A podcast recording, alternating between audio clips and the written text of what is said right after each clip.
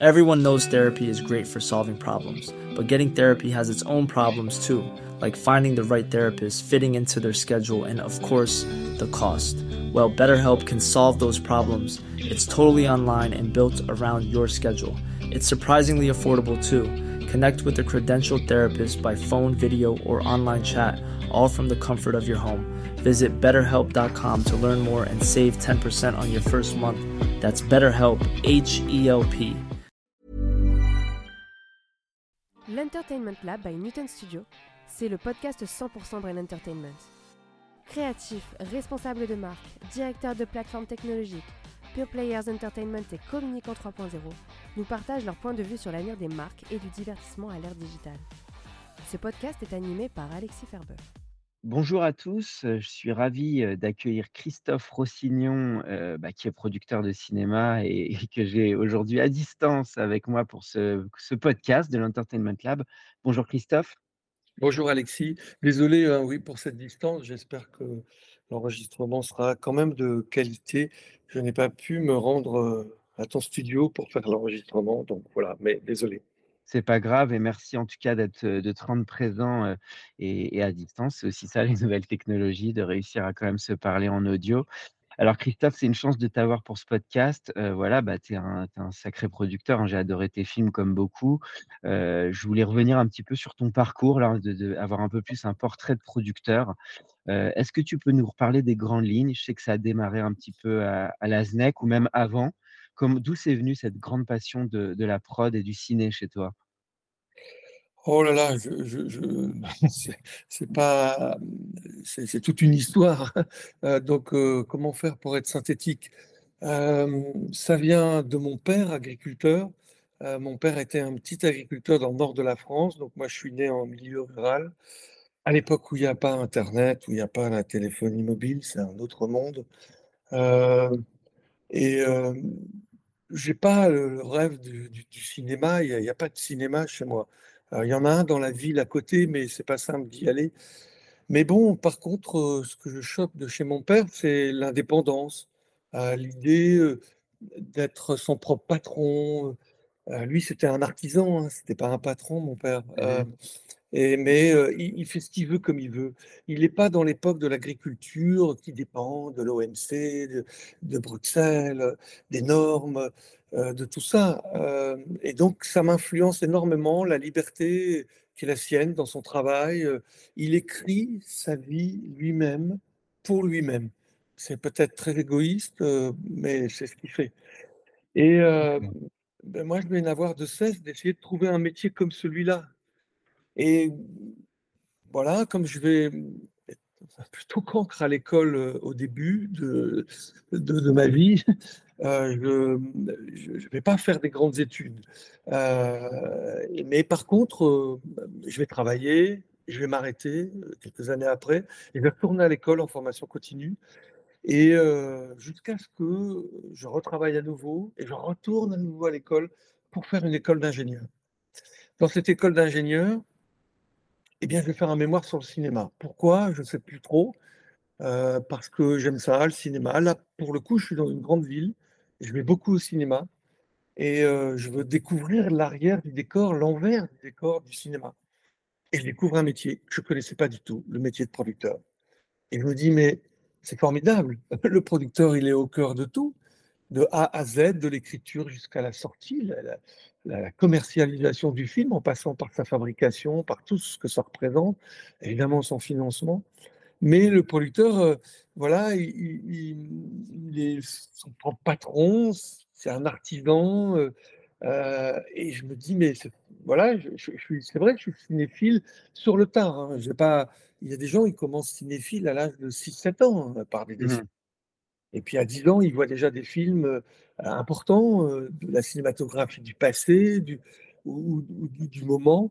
Moi, pas. euh, Je, vais au cinéma la première fois, je dois avoir 16-17 ans. donc, mais j'aime ça. Et, donc, je vais réussir à combiner tout ça. Ce métier que j'ai découvert par mon mémoire, ne pas retourner dans l'entreprise d'où je venais, Siemens, euh, où j'étais dans l'électronique médicale, pour créer ma propre structure, ce que je ne vais pas faire. J'étais parti pour le faire, créer une petite boîte, produire des courts-métrages, rencontrer des talents, rencontrer des jeunes réalisateurs avec qui j'allais pouvoir après passer au long. En fait, non, je, vais surtout rencontrer Alain Roca et Adeline Lescalier de la Zénec. Ils viennent de produire Un monde sans pitié d'Éric Rochant. Et eux ont fait pendant quatre ans du court-métrage dans ces courts-métrages, il y a Clapiche, il y a Rochant, il y a Philippe Arel, il y a Christian Vincent, il y a Laurence Ferreira Barbosa, il y a, il y a, plein de réalisateurs mmh. et de réalisatrices. Et ils ne veulent pas arrêter le cours. Et Roca, il est ingénieur comme moi. Donc, on, je sais pas, le cours en passe. Il lit mon mémoire. Il me dit, mais si tu crées ta boîte dans ton coin, c'est dommage. On n'a qu'à la créer ensemble mais c'est toi qui es, qui aux manettes. Et puis, euh, nous, comme ça, le court métrage continue. Et, euh, après, bah, quand tu seras mûr pour passer au long, bah, on est deux producteurs de cinéma à la Zénec, on peut être trois. Je me dis, mmh. il est fou, euh, comment on ne se connaît pas. il me parle d'un partage qui est totalement improbable. Merde, ils ont fait un monde sans pitié. c'est énorme, hein, ce film à l'époque c'est une, petite révolution hein, dans, dans, ce que ça raconte, comment ça la raconte. Avec Hippolyte Girardot notamment. Exactement, c'est un film qui a marqué. Et donc, euh, eh ben, je me dis, après tout, s'ils sont fous pour me proposer ça, euh, je n'ai pas raté l'occasion, parce que je m'entends bien avec eux tout de suite, le courant passe. Et voilà, je vais produire une dizaine de courts-métrages, dont trois de Kassovitz et un de Tranami. Et c'est avec eux que je vais passer au long. Et pendant dix ans, je ne produirai que Casso donc le oui, donc c'est vraiment, bah, ce début de parcours qui est vraiment marquant. c'est assez incroyable parce qu'il y a eu cette rencontre avec Laznec et puis tu parlais de ton père, c'est assez touchant. D'ailleurs, je pensais au au personnage de Rufus dans, finalement le film que tu produiras, bien plus tard, Au nom de la terre. Oui. il y a vraiment un parallèle, en fait, entre ce monde de la production agricole un petit peu et ce la prod ciné. Tu as un peu fait finalement mis ça au cœur de ton métier, c'est ça, hein? Oui, c'est vrai Alexis, c'est ça. Euh, ça paraît bizarre ce lien entre l'agriculture et le cinéma, mais le lien, le mot, c'est artisanat, c'est liberté. Voilà, les deux mots clés qui font le lien entre ces deux domaines, c'est voilà, artisanat et liberté. Voilà. Alors, ce qui est fort aussi, c'est ton histoire avec Laznec avec ce, et Alain Roca et, ce, passage.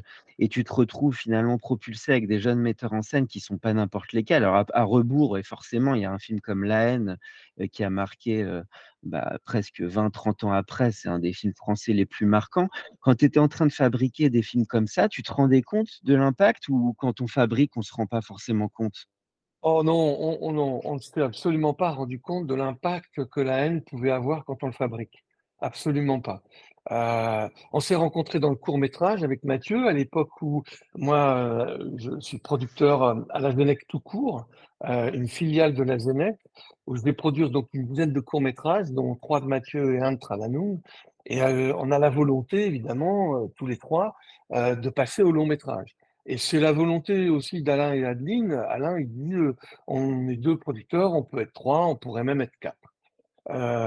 L'idée étant que ben, quand il y en a un qui est dans le creux, l'autre peut-être statistiquement a plus de chances d'être dans le haut de la vague. Et puis, ça fait une entreprise, une société de production active qui propose toujours des projets sans, sans, sans qu'il y ait de, de, ralentissement ou, de difficulté, euh, l'un compensant l'autre, etc. Bon, c'était l'idée d'Alain. Euh, du coup, quand je vais passer au long, je vais arrêter le court, que je vais faire pendant un an. C'est pas beaucoup, hein, 10 euh, courts-métrages en un an, ça a été assez dense. Et puis, bah, je vais devenir actionnaire de la Genève, minoritaire, mais quand même, il me faut rentrer dans le capital de la boîte parce que Alain il a des visions qui sont plutôt assez justes, hein, que j'ai reprises, qui sont devenues les miennes. c'est une rencontre importante hein, pour moi, mais, primordiale. Alain, il dit on ne peut pas être producteur salarié. Évidemment que ça me parle. moi qui voulais être comme mon père, libre, artisan, décider, écrire ma vie moi-même pour moi-même, il n'y a pas de honte à être salarié. Je été longtemps chez Siemens et dans d'autres boîtes. Mais il dit non, produire, c'est décider je, n'ai pas décidé à ta place, Euh, donc, euh, tu, même si tu pas le gérant, il faut que tu sois actionnaire de Nord-Ouest et, et qu'on soit entre guillemets à égalité. C'est toi qui dois décider. C'est assez énorme hein, comme euh, rencontre, comme situation. Et donc, ben, je vais passer au long métrage avec euh, Trananou en premier, La Papa Hiver, et avec Métis de, de Kassovitz, qui est son premier long. Et ça n'était pas prévu que nous fassions la haine tout de suite. Ben, pas du tout même. C'était pas prévu qu'on fasse la haine. Après Métis, on devait faire Assassin, qui sera en fait le troisième long de Mathieu Kassovitz avec Michel Ferrand.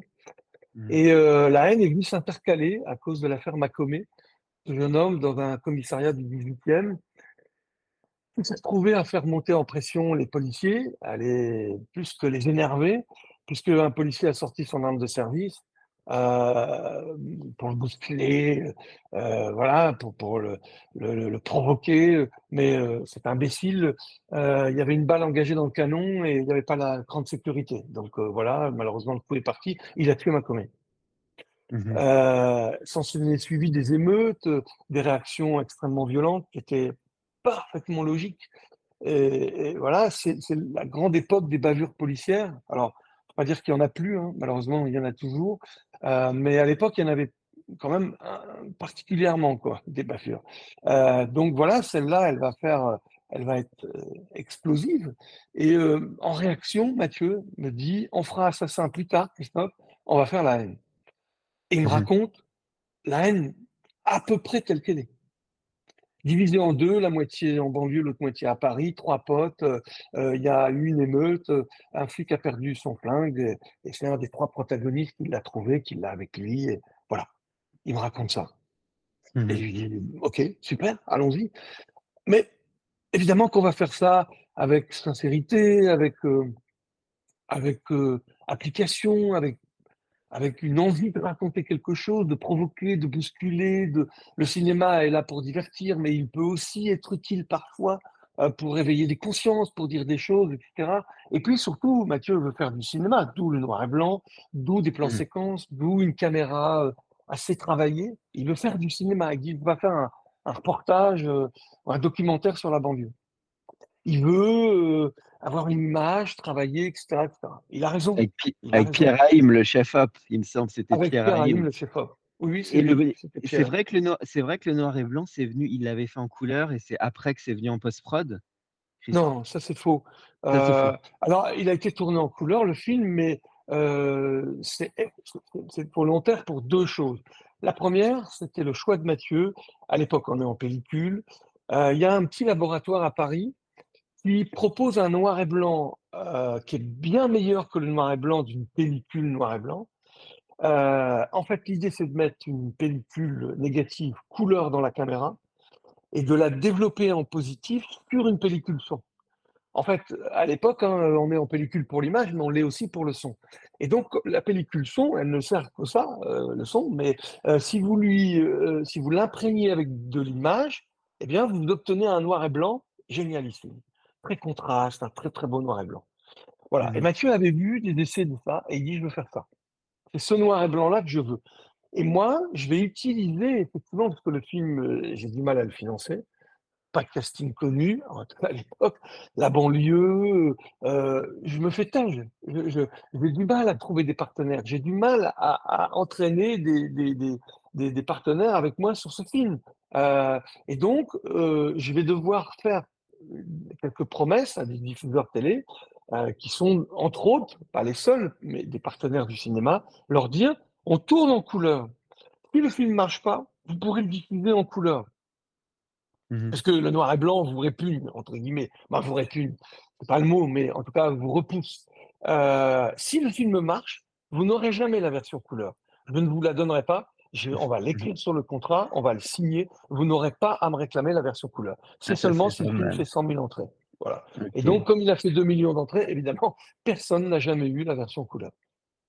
Et c'est la version noir et blanc qui est restée culte et qui était un choix quand même assez unique euh, en C'est un choix artistique. Hein. Euh, moi, j'ai simplement repris ce choix artistique pour faire mon métier de bonimenteur, mon métier de vendeur, euh, où je, je, comptais bien. À, Mathieu me disait, Christophe, J'espère qu'on va pas en arriver là, à ce que le film soit diffusé en couleur. Je dis, en tout cas, pas en salle, Mathieu, pas en vidéo. Il n'y aura jamais de, à l'époque, il n'y a pas de DVD. Il n'y aura pas de cassette euh, en couleur. Euh, mais euh, voilà, là, j'arrive à peut-être trouver des partenaires si je leur fais cette promesse. Mais ne t'inquiète pas, il faudra vraiment que le film soit un big total, un échec complet. Donc, c'est moi qui ai repris ça. Mais voilà, c'est pas venu après. La seule chose qui est venue après en post-prod sur la haine, c'est les cartons. Les cartons n'ont jamais été imaginés par Mathieu. Lui, il voulait que le film, que le spectateur dans la salle, en 1h30, se rende compte que le film s'est passé en une journée. On démarrait le matin, on finissait la nuit. Euh, enfermé dehors dans Paris, comme euh, le dit euh, mmh. Saïd dans le film. puisqu'il n'y a plus de train de banlieue pour rentrer. Et donc, le problème, c'est qu'il ben, il a, il a il a, il a tanné le chef-op, pour faire en sorte qu'on voit cette journée qui passe par la lumière. Mais avec le noir et blanc, c'était pas simple. Donc, au premier montage, quand il monte le film, euh, voilà, même avant même que je réagisse et que je dise ce que je ressens en ayant vu le premier montage, il me dit Christophe, est-ce que tu as vu la journée Je dis non, Mathieu, non, non, non, tu n'as pas arrêté de, de, voilà, pendant le tournage, de, de mettre la pression sur tout le monde pour ça. Je lui dis, Mathieu, tu me demandes sincèrement ce que je ressens. Je dis, c'est pas toi dont j'ai envie de te parler. Je vais te parler du film. Ça, non, on voit pas que c'est en une journée, mais c'est pas grave. Il dit, ok, j'ai pas le film. Ah, non, mais t'exagères. Comment ça, t'as pas le film? On peut même pas. Il dit, non, j'ai pas le film, ça marche pas. Ça doit se passer en une journée. Faut que je trouve quelque chose. Je m'en vais. Mmh et une demi-heure après, euh, il me rappelle au bureau, il me dit Reviens, je te remonte quelque chose. Et il me remonte les 15 premières minutes avec deux cartons. Et là, je lui dis Oh là là, Mathieu, mais t'avais totalement raison, ça va faire un autre film. Ça change tout, les cartons. Mmh. Tic-tac, tic-tac, tic-tac, Il me dit Je vais en mettre comme ça 7-8 pendant tout le film. Oh Ça, c'est une idée qui est venue en post-prod. D'accord. pas noir et blanc. Bah, c'est drôle que tu ouais, on parle beaucoup de ce film, il a tellement marqué, des années après, mais c'est et c'est un film, qui reste actuel parce que quand on voit les événements de de cette année, finalement, on se dit les choses, on va pas parler de politique ou de société dans ce podcast, mais c'est vrai que, bah, la société française, malheureusement, n'est pas encore tirée d'affaire. Euh, tu devrais dire la société mondiale. Mondiale, c'est pas propre à la France. Déplace-toi un peu et tu verras, c'est mondial. c'est un, problème global, mais en tout cas, ça que c'était un, sujet finalement bah, toujours actuel et universel, c'est effectivement ce que tu dis. Alors, ça fait un lien quand même avec tes autres films, c'est que finalement, on retrouve toujours ce côté coup de poing, je trouve, et un peu engagé dans ta filmographie. on l'a retrouvé dans La loi du marché par la suite. Il y a eu quand même des sujets historiques forts avec Joyeux Noël toi, tu es dans cette veine un peu du sujet, j'ai l'impression, et de films qui sont un peu coup de poing, et même jusqu'au règne animal, tu aimes bien ces sujets un peu, un peu société et audace, quoi, on pourrait dire. Alors, le règne animal, c'est Pierre Guyard, le troisième associé de Nord-Ouest. oui, est-ce que. Bah, alors, mais on est associé avec Pierre parce qu'on a plein de points communs, entre autres celui-là, ainsi qu'avec Philippe Boueffard. Euh, donc, euh, c'est un des points communs euh, qui, qui, sont les nôtres. pas toujours, pas systématiquement, pas ne faire que ça, mais faire des films, coup de poing, engagés, politiques, comme Welcome l'était sur les migrants, comme Présumé coupable sur l'affaire Outreau, mmh comme d'autres films, tu as cité La loi du marché, comme Au nom de la terre, sur le suicide des agriculteurs, tous ces films, euh, ou comme le prochain film d'Edouard Bergeon, qui s'appelle La promesse verte, qui parle de la déforestation, euh, entre autres. Et donc, euh, oui, j'ai toujours aimé ça.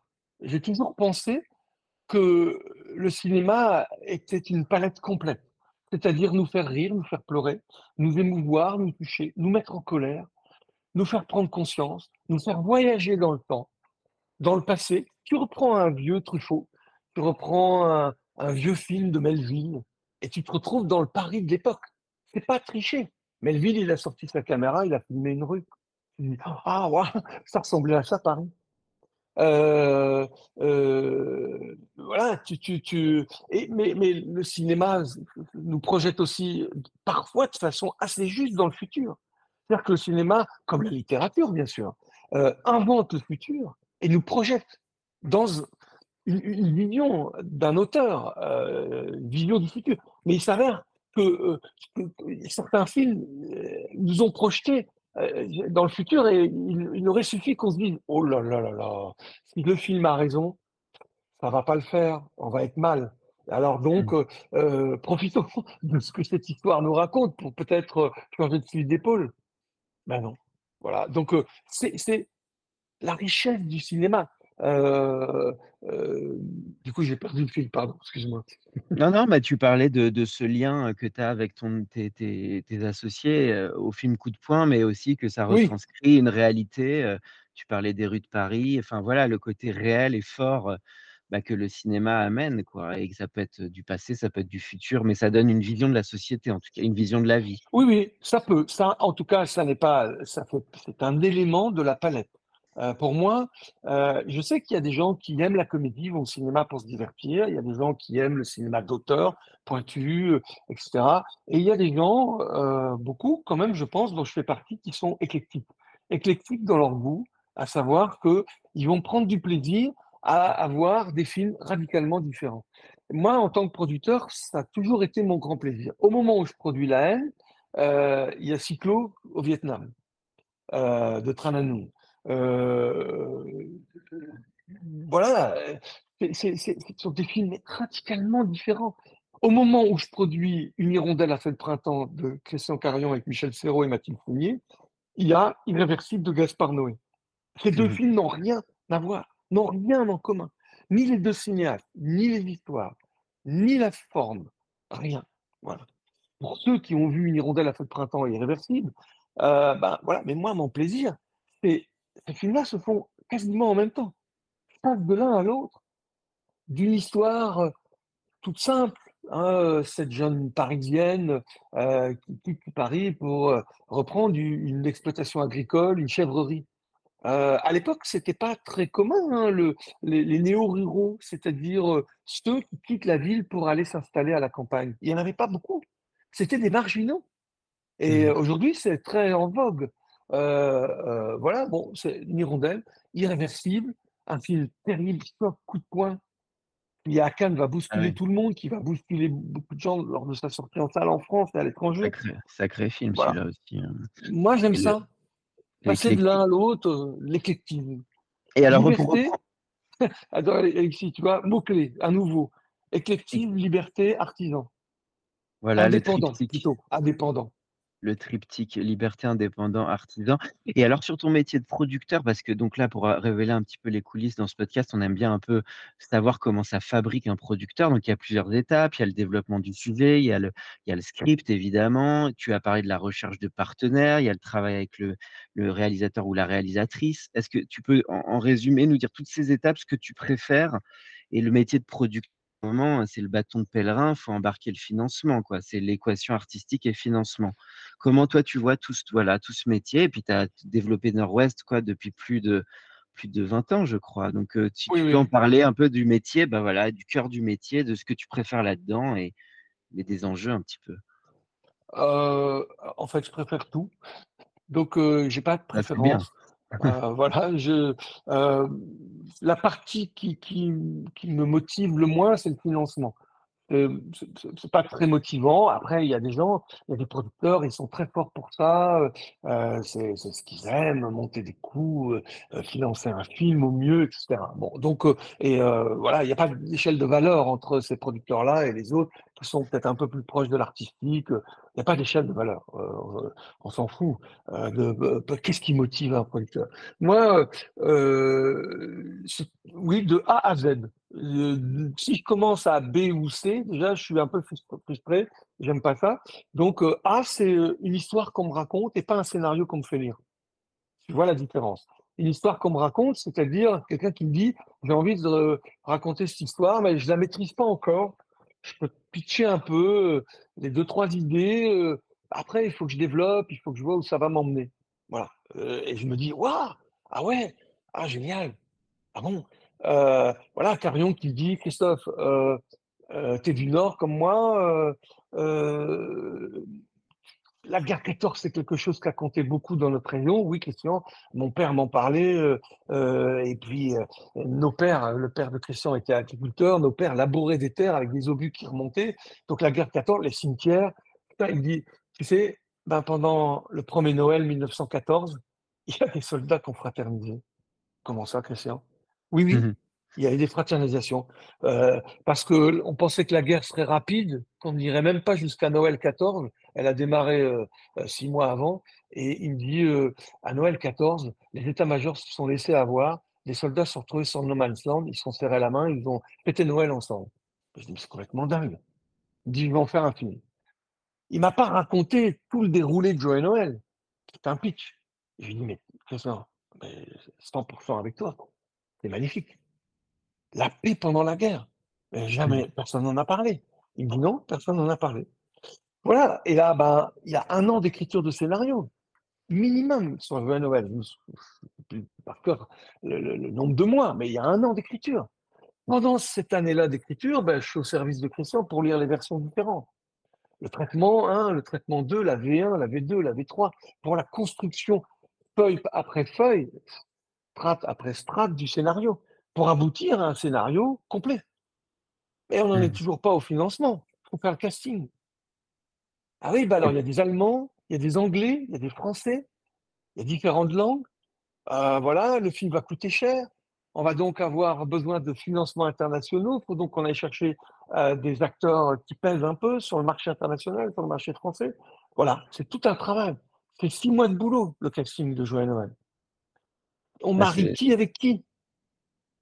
Et après, effectivement, oui, il y a le financement qui va être très compliqué, très long.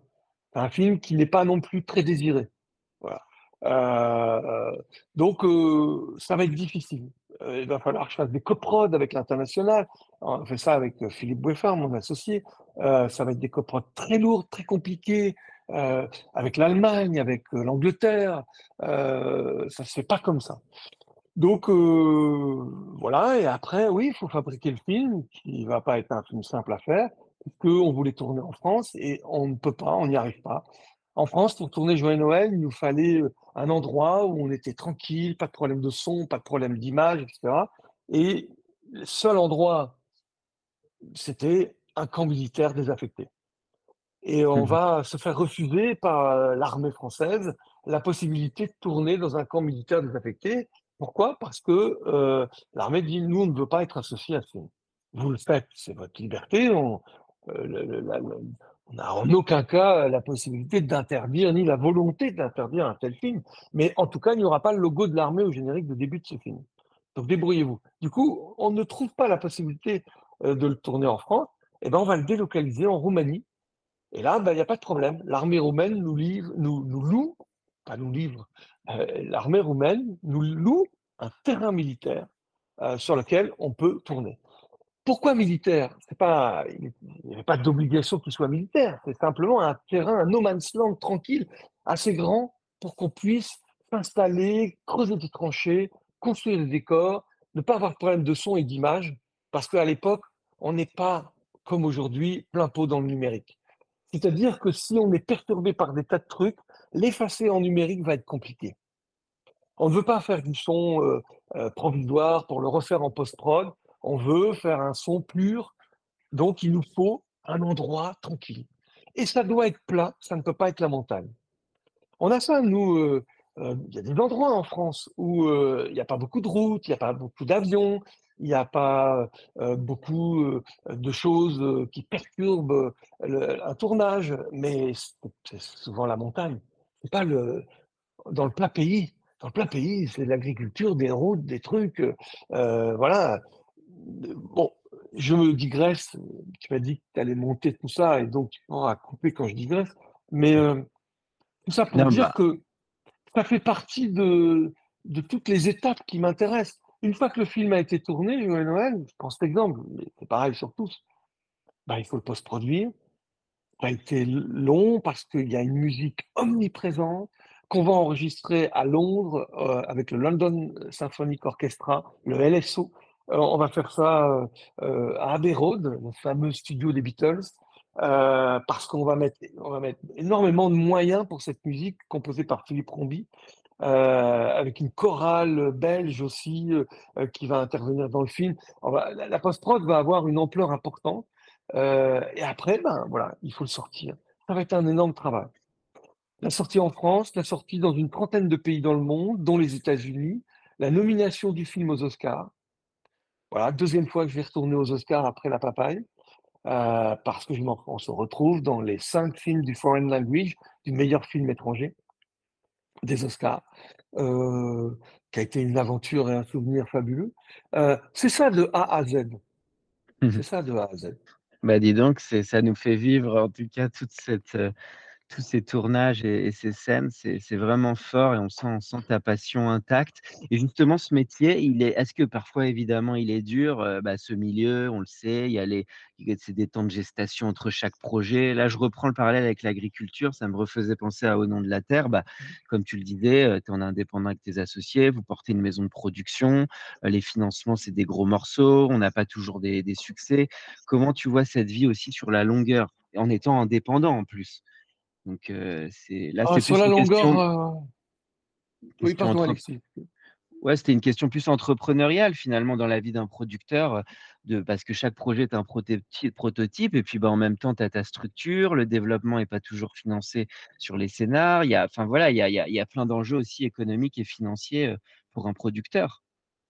Oui, il y a d'abord un producteur, normalement, il crée une entreprise et il a des collaborateurs. Ces collaborateurs, ce ne sont pas des intermittents du spectacle, ce sont des permanents.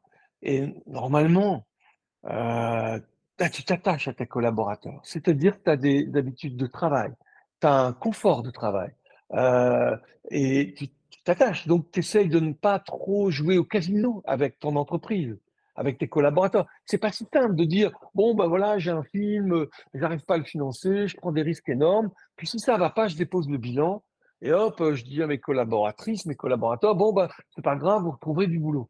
Puis moi je remonterai une boîte et je trouverai d'autres personnes. Il y en a, ils fonctionnent comme ça et tant mieux pour eux. une fois de plus pas d'échelle de valeur. Moi non. Donc euh, à un moment donné, assez vite, tu vas t'attacher aux gens avec qui tu travailles, tu vas t'attacher à ton entreprise, tu vas t'attacher à un lieu où tu travailles. Euh, donc voilà, tu dois porter attention, tu es entrepreneur, chef d'entreprise, artisan. Nous, on est 12 salariés. Ben, euh, en dehors des trois producteurs, euh, il y a 12 collaborateurs, collaboratrices. donc voilà, en gros, ben, quand tu t'installes comme producteur et puis que ça marche, que soit que ce soit rapide ou que ce soit une mèche lente, euh, c'est-à-dire quelque chose de plus lent pour t'amener vers la stabilité, euh, euh, vers l'équilibre, ben, voilà, ce qui compte, c'est durer. C'est ce que disaient les anciens. Un producteur qui a réussi, c'est certains producteurs qui a eu des succès, qui a eu des succès publics en salle, qui a eu du succès par les prix dans des festivals, par la critique, mais qui a duré. Voilà, qui a connu les hauts et les bas, des succès, puis derrière un échec. Euh, ça a l'air de rien. Euh, certains pensent que bon voilà, on est des saltimbanques, on, on s'en fout, on fait des films euh, tranquilles, parfois même va comme je te pousse parce que les gens considèrent que c'est des nanars, des navets, donc soi-disant qu'on aurait été paresseux, qu'on s'en fout, qu'on a financé le film, donc on prend aucun risque. Patati patata. Les images d'épinal autour du cinéma vont bon train. En fait, la réalité elle est tout autre. C'est-à-dire que quand tu t'es donné à fond dans un film, euh, bien sûr quand tu es le réalisateur, quand, les acteurs, mais le producteur aussi, et que c'est un échec, ben voilà, tout le monde est malheureux, il faut s'en remettre, il faut se relever, il faut être capable. Euh, quels sont les métiers où tu, tu, inventes quelque chose, tu crées quelque chose, tu mets sur le marché, boum, échec total. Voilà, Airbus, pendant cinq ans, ils ont pondu un nouvel avion. Alors, ils ont pu mis les ailes ni à droite ni à gauche, ils ont mis au-dessus, en dessous, où il n'y a plus d'ailes, où euh, c'est pas un tube, c'est un carré, je sais pas quoi. Voilà, le truc, euh, et il marche pas. Bite total. Et les ingénieurs qui travaillent dans le, dans le laboratoire d'études, ils sont, ils sont dépités. Ouais, ben chez Airbus, ça n'arrive pas. Voilà, euh, ou très peu. Nous, par contre, on a ça régulièrement. Voilà, c'est un bide, on doit se remettre en cause, on doit essayer de comprendre pourquoi, évidemment sans avoir d'explication rationnelle, il n'y a rien de rationnel dans le cinéma et dans la création. On n'est pas, le cinéma, c'est pas une plateforme, pas l'algorithme qui va euh, euh, nous expliquer pourquoi ça n'a pas marché. D'abord, euh, si l'algorithme nous explique ça de la plateforme, on lui répond, ben, mon grand, c'est toi qui as fait le choix du scénario, c'est toi qui as guidé le scénario, c'est toi qui as guidé le casting, c'est toi qui as guidé l'histoire. Donc démerde-toi, toi, l'algorithme. Tu t'appelles intelligence artificielle. Je te rappelle, tu veux qu'on te redéfinisse le mot intelligence? Donc euh, viens pas après dire euh, c'est la faute des autres, c'est de la tienne de faute. Alors que le cinéma, non, c'est l'expression d'un moi-jeu, l'expression d'un moi-jeu d'un talent, accompagné par un producteur qui y croit. Quand ça marche, ben, c'est super. Quand ça marche pas, eh ben, c'est rare qu'on s'en foute. Non, en fait, on s'en fout pas. Il faut s'en remettre. Il faut se relever. Il faut repartir. Il faut se remotiver. Il faut se dire bon, allez, là, on est mal tombé. On n'était pas au bon moment. Ou, ben, voilà, on n'a pas réussi notre coup. Le film n'est pas tout à fait à la hauteur. C'était difficile pendant le tournage. Il y a eu tel problème. On a cru que, on a cru qu'on avait un bon scénario. Le scénario n'était pas assez au point. Voilà, tout ça, c'était une science totalement inexacte. Bah, dis donc, D'ailleurs, avec leur algorithme. Tu as fait vivre vraiment le. Oui, l'algorithme. Ah oui, bon, ça, les D'ailleurs, avec leur algorithme, ils font pas mieux. Hein, euh, parce que quand on regarde les plateformes, il y a quand même un sacré paquet de bouses là-dedans qui occupent les data centers euh, des plateformes. Euh, malheureusement, data center qui fonctionne à l'électricité la moins chère, qui est celle au charbon. Ah bah oui. C'est sûr que ça serait, même s'il y a eu la grève de, à Los Angeles sur l'IA, ça serait que si les meilleurs scénars avaient été écrits de la sorte. Hein. Quand même, c'est un moment de la sueur, de l'écriture, du temps. Pour reprendre l'analogie de l'agriculture. Et Alexis, de, pardon de te couper, et de l'incertitude. Ça ne peut pas être rationnel à 100%. Même avec un algorithme puissant, ça reste de l'incertitude. Ça reste une partie de hasard. Ça prend, ça prend pas. C'est ton bon moment, c'est pas au bon moment. C'est euh, dans une période où les gens ont envie de ça ou pas. C'est euh, une concurrence euh, que tu as ou que tu n'as pas. C'est-à-dire que quand tout le monde est devant de, la série de, de, Giannoli sur Canal, mmh qui est un énorme succès, si en parallèle sur Netflix il y a The Crown et que, voilà, je sais pas, une partie des gens qui consomment les séries, qui consomment ce genre de choses, eh ben, ils sont là, ils alternent entre The Crown et, et, et euh, 200 et d'argent, euh, ben, ils peuvent pas s'en payer une troisième, une quatrième, une cinquième, une sixième, une septième. Ah, c'est sûr. Hein. Donc, en face, il y a, euh, je sais pas, il y a Amazon qui, a sorti un truc et, et, qui a beau faire de la pub. Moi, perso, je me dis, ah non, non, non, je suis sur Canal, moi, là. Mmh. Janoli une fois par semaine, euh, voilà, c'est bon. Euh, ça, c'était mon cas. Bon, dû adorer avec Vincent Lindon. Tes, tes, acteurs fétiches, je l'ai trouvé. Il est tellement exceptionnel dans cette série. J'adore cette série qui est, fabuleuse. Fabuleuse. Bon, donc, euh, voilà, eux aussi subissent la concurrence. Eux aussi peuvent pas conclure en disant Bon, c'est pas grave, on a fait une série, elle marche pas, il y a zéro clic. Bah, on, ne connaît pas les chiffres, hein, ils ne les communiquent pas. Mais eux le savent et ils disent Bon, ben, c'est parce qu'elle est ratée parce que c'est pourri. Mais non, ah ben non, non, c'est pas, pas forcément raté, c'est parce que, pas de bol, tu avais une concurrence en face qui fait qu'elle n'a pas pris. Puis comme on est dans un turnover, c'est-à-dire quelque chose de très rapide en fait, c'est-à-dire tu peux pas poser une série, un unitaire sur une plateforme euh, en te disant, elle est, elle est là pendant six mois. Et pendant six mois, les gens finiront bien par aller la voir. Non, ça prend tout de suite ou ça prend pas. Ça démarre ou ça démarre pas on est dans l'instantané, dans maintenant, maintenant, maintenant. Euh, et c'est pareil pour le cinéma.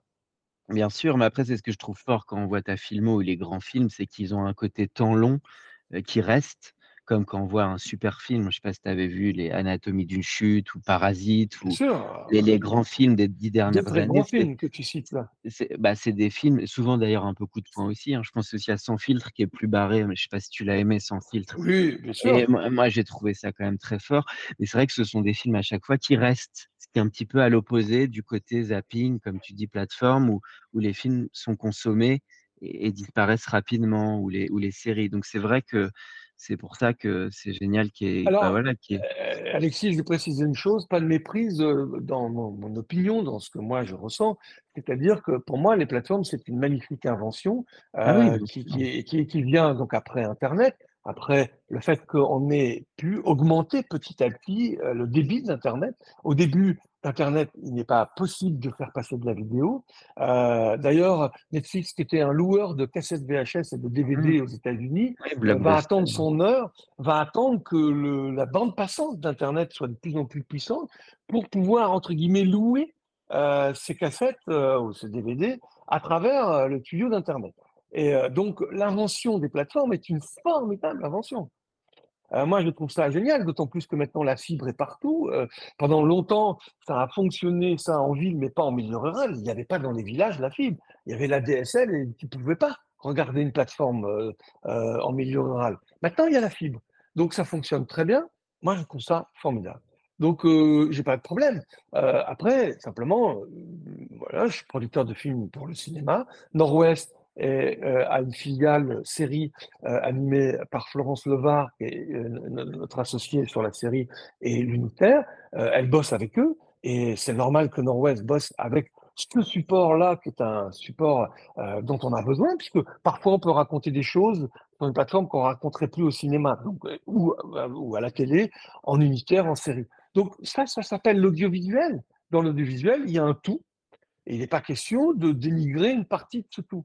Heu, sûr. mais voilà, moi, il s'avère que pour l'instant, je n'ai produit que du cinéma pour la salle, pour l'expression d'une envie, d'un moi-je, d'un auteur.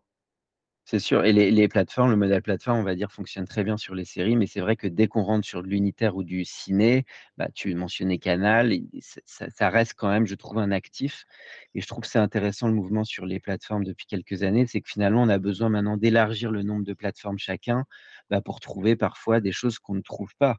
C'est vrai qu'il peut y avoir une offre de films frais, heu, assez renouvelée sur Canal+, qu'on trouve un peu moins sur d'autres plateformes, puis parfois des séries qu'on trouve, sur l'une ou sur l'autre. On arrive sur la fin du podcast, Christophe, je ne veux pas faire trop long, et c'est vraiment un podcast passionnant. Je pense j'espère que les les auditeurs vont réussir à écouter, même si on est à distance. Moi, je voulais te parler un peu petit trait, un peu d'humour sur ta carrière d'acteur, parce que je sais que tu es acteur aussi, on on te on te on te voit. D'ailleurs, je t'ai vu récemment dans le alors je sais pas si c'était La loi du marché ou Un autre monde, mais où tu joues d'ailleurs un peu un délégué, syndical, tu vois? Tu es dans une salle de réunion. C'est La loi du marché, non? non, c'est en guerre, C'est en guerre, en guerre. Ah voilà, heu heu, non, non, exactement. heu heu, c'est pas c'est pas en guerre, excuse-moi, je je je tu couperas ça. C'est pas en guerre, c'est un autre monde.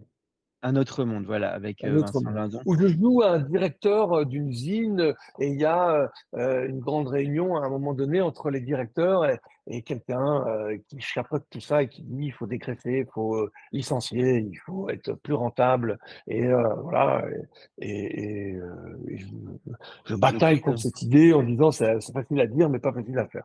Donc es assez convaincant d'ailleurs dans le rôle, on se dit que tu que tu sors un peu les tripes. Ça fait un peu écho à ta première vie, j'ai l'impression avant de se lancer dans le cinéma.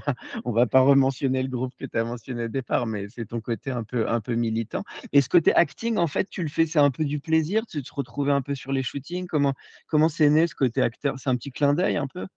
Alors je ne fais au au aucun shooting comme tu dis, aucun casting, hein, heu, parce qu'on me propose, heu, un petit clin d'œil. Alors les réalisateurs avec qui je travaille quasiment systématiquement, heu, parfois je reste pas dans le film parce que je suis coupé au montage, mais heu, c'est pas grave.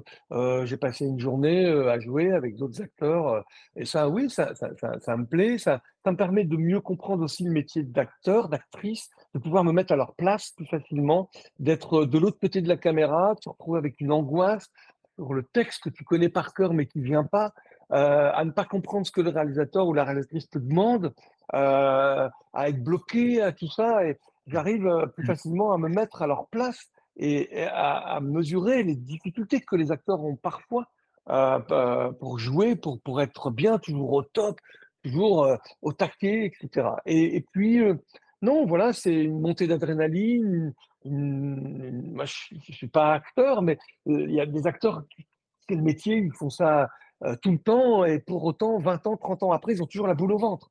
Cette boule au ventre, je la ressens parfois et voilà, c'est ça fait partie de, de, de l'adrénaline que parfois je vais me chercher euh, euh, sur le- les films que je produis ou des films extérieurs. Récemment, Christian Carion a fait une belle course avec euh, Danny Boone et, et Lynn Renault, euh, que j'ai pas produit.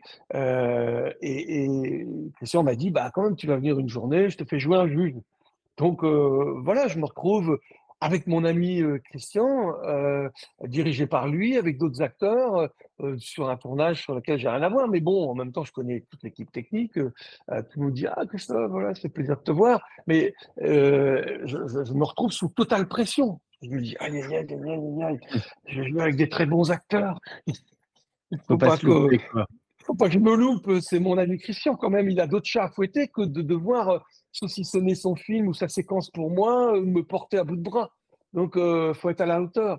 Voilà. Bon, Mais c'est marrant, ça reste du jeu. Ce que j'aime bien, c'est que ça veut dire que ça reste du jeu, ton métier, et que, Oui, oui, et, et- et que tu es là-dedans. Alors oui, euh, avant-dernière question, c'est la question que je pose toujours aux invités. Bah, C'était bah, tes goûts, euh, aller à un film, une série ou une musique, une BD, euh, ça peut même être un livre, enfin des œuvres un peu qui t'ont marqué, euh, soit récemment ou de tout temps. Voilà, un ou deux, une ou deux œuvres que tu aimes bien mentionner. Oh là là, c'est compliqué parce que tu, tu, tu m'as posé une question où je t'ai répondu, ah, mais en fait, non, j'ai pas de choix ou de préférence. Ma réponse, c'est tout. Ben, là, alors évidemment, tout, non, je vais pas dire toute la littérature, toutes les BD, euh, tout, euh, euh, tout le cinéma. Mais non, c'est difficile. J'ai une vingtaine de films ou une trentaine de films cultes. Et encore, c'est difficile pour moi d'en choisir 30. Alors, euh, t'en mettre un au-dessus, totalement au-dessus du lot, c'est c'est- c'est pas 2001 Odyssée de l'espace, si tu veux, mais euh, si tu me rappelles tout à l'heure, dans une heure, je vais te dire non, euh, je vais t'en donner un autre, si tu peux monter et, et mettre l'autre à la place de 2001, parce que finalement, l'autre, c'est euh, Babel de, de Inarritu, c'est celui-là que j'ai envie de mettre en avant, euh, parce que Babel, c'est c'est un film énorme pour moi. Et puis après, je vais te rappeler dans une heure pour te dire, ah non, non, non, je réfléchis, il y en a un autre. Donc, euh, voilà, Bon, j'adore la BD. T'en as déjà cité deux bons là quand même. Et la BD. Il y a une BD, BD, qui- ouais. qui, qui- mais il y en a plein. hein, euh, des, des- des- des BD, il y en a plein. Il y en a même certaines que j'ai essayé d'adapter au cinéma, comme Neige de, de Didier Convar euh, ou d'autres. Mais il y en a une qui m'a un peu marqué, dont tout le monde a parlé. Elle a été, ça a été un énorme succès. C'était Le Monde sans fin de Jean Covici. Euh, Mm. parce que, oui, je, te l'ai dit, je suis agriculteur, je viens d'un milieu rural. Du, de- mon père, il, il faisait une agriculture biologique. Le mot, il n'existait pas. Mais il n'y avait pas de chimie euh, quand j'étais gamin. euh, C'était le tout début. Cette chimie qui va venir après-guerre des États-Unis. Et, donc, euh, euh, voilà, mon père, il fait bio, euh, mais le, voilà, le mot n'est pas prononcé. Et donc, je, suis très sensible, mère nature. mon père était humble vis-à-vis de la, nature. C'était elle la patronne. Il cherchait pas à lui tordre le cou. Et Jean Covici parle un peu de ça. Il rappelle d'où on vient, comment on a fonctionné, comment est arrivée l'énergie fossile, comment l'énergie fossile nous a énormément propulsé, euh, nous a permis d'aller beaucoup plus loin, beaucoup plus vite, et comment maintenant on est à, la, veille de payer très cher le prix de cette énergie fossile. Donc euh, voilà, à propos de BD, il y a celle-là. Euh, et en littérature, un, livre qui m'aurait marqué, c'est assez rare de pleurer en lisant un livre. Et il y a un livre, il y en a eu d'autres, hein, mais celui-là particulièrement, c'est Vincent Garin qui, après euh, le premier film qu'on fait ensemble, qui s'appelle Comme les autres, il me donne le livre d'Alain Maréco, de justice de l'affaire Outreau. Il me dit, Christophe, lis ça pour toi déjà, qui est du Nord, tu connais bien l'affaire Outreau parce que, comme tout le monde t'en a entendu parler. Lis ce que cet homme a vécu, lis ce qu'il a écrit dans ce livre, tu vas être bouleversé. Il ne me parle pas de l'éventualité d'en faire un film. Je lis ce bouquin plusieurs fois, je pleure en lisant ça, en disant mais c'est pas possible. On lui a pas fait ça. On a, pas, ici, pas dans notre pays. C'est pas vrai. Et, je, donne ma réaction à Vincent. Il me dit est-ce que tu penses qu'on peut en faire un film? Je dis c'est pas que je pense qu'on peut en faire un film, c'est qu'il faut qu'on en fasse un film. C'est notre devoir. Il faut qu'on fasse une œuvre de cinéma, de fiction, mais en s'appuyant sur la réalité de ce qu'a vécu cet homme, il faut qu'on arrive à le rencontrer, qu'on le convainc qu'on doit faire un film. On doit pousser un cri bah, sur ce qui s'est passé. Voilà. Bon, bah, comme ça, je t'ai cité une BD, un livre et deux films. Quel engagement. Et puis alors la toute dernière question, je suis obligé de te la poser. Je sais que tu as œuvré pour la FEMIS aussi pendant un moment. Et oui, bah, voilà, 14 ans. 14 ans. C'est le conseil que tu donnerais un petit peu sur des nouvelles générations qui arrivent dans le métier, euh, soit en prod, soit en technicien, voilà, de ce que tu vois du métier, de, voilà, de ce que tu aimerais un petit peu transmettre euh, bah, à ton tour pour Alors, je vais essayer de faire court, mais, mais comme tu, tu, tu pourras monter, euh, donc si je suis trop long, pardon. le conseil, sentez-vous libre. Euh, n'ayez pas peur euh, de l'avenir, euh, n'ayez pas peur du présent. ne vous référencez pas au passé. passé, moi, je vous ai raconté le mien, c'est le mien, et puis c'est le passé, on s'en fout. je vais citer Lelouch, Claude Lelouch, que, que, qui est un homme que j'admire. J'ai la chance de, de, pouvoir passer de temps en temps du temps avec Claude, déjeuner avec lui, parler, échanger, papoter. J'adore Claude Lelouch. Euh, et une grande partie de son cinéma. Et euh, Claude, il a une école euh, en dessous d'Auxerre, et, il nous a fait venir un jour avec Christian Carion pour parler aux étudiants. Et on échangeait, voilà, Claude, voilà, il exposait les choses, nous, Christian et moi aussi, sur le, les métiers du cinéma, sur la création, sur aujourd'hui, sur tout ça. Et puis, quelqu'un, un jeune élève, se plaint de certaines choses et Claude s'énerve. Il lui dit, non, mais tu te plains. Il dit, non, mais attends, attends, deux secondes. Je vais te rappeler, moi, à mon époque. Il dit, moi, à mon époque, quand je commence euh, pour faire des films, des courts-métrages, fais ça avec de la pellicule 8 mm. Elle est petite, c'est une chienlit, elle est chère, euh, le son, c'est une tannée. Pour la montée, c'est improbable. Euh, il dit réussir à aller au bout d'un court métrage avec cette pellicule, euh, avec la technique qu'on a à l'époque, c'était un exploit. Il dit toi, tu te plains, tu as un iPhone ou un Samsung, peu importe, il est 4K. Tu as un logiciel dans le Mac ou le PC, si c'est pas un Mac, de montage tout simple qui te permet de faire du montage. Tu as un pote qui fait les gobelins ou qui fait une école de, de, euh, de, trucage, euh, qui fait une école de, créateurs numériques, euh, il, peut te faire des trucages, pas énormément, mais il peut au moins t'en faire un spectaculaire que n'avait pas Georges Lucas quand il fait La guerre des étoiles. Tout. tout. Tu peux écrire un court métrage de science-fiction, le tourner à l'iPhone et demander à un de tes potes graphistes de faire atterrir un vaisseau dans ton court métrage. Voilà, il va faire ça sur un Mac avec un petit logiciel. Euh, tu n'as pas de problème sur le son, euh, tu vas pouvoir l'étalonner, tu vas pouvoir faire des trucs Voilà, il dit, voilà, de quoi tu Il dit, moi, je serais à l'époque, aujourd'hui, j'aurais 20 ans, je deviendrais fou. Je serais fou. Je, je tournerais jour et nuit. Je ferais des centaines de courts-métrages. Parce qu'il il y a là une technologie qu'il n'y avait pas à mon époque qui facilite la tâche. Il y a juste qu'à inventer, raconter une histoire. Tu n'as juste, tu n'as plus qu'à il était une fois. Il dit, moi, quand j'ai commencé le, le, et que j'ai posé le il était une fois, je me retrouve avec cette caméra 8 mm qui est une cochonnerie. Voilà, il dit, toi, non. Mmh il était une fois. Tu n'as plus que ça à te préoccuper. Le reste est facile. Bon, bah écoute, je crois qu'on va finir sur le Il était une fois, ça me plaît bien. Ça fait un peu Once Upon a Time à la, à la Quentin Tarantino, que doit apprécier Claude Lelouch et, vice-versa, à mon avis. Euh, c'est surtout, tu peux dire que, que, euh, Quentin Tarantino, euh, qui, apprécie Lelouch, Tarantino, il est totalement dingue de Lelouch. Ah, c'est certains de ses films. Ah, oh là là, il en parle pendant. il était venu au Festival Lumière Tarantino et Lelouch avait été invité.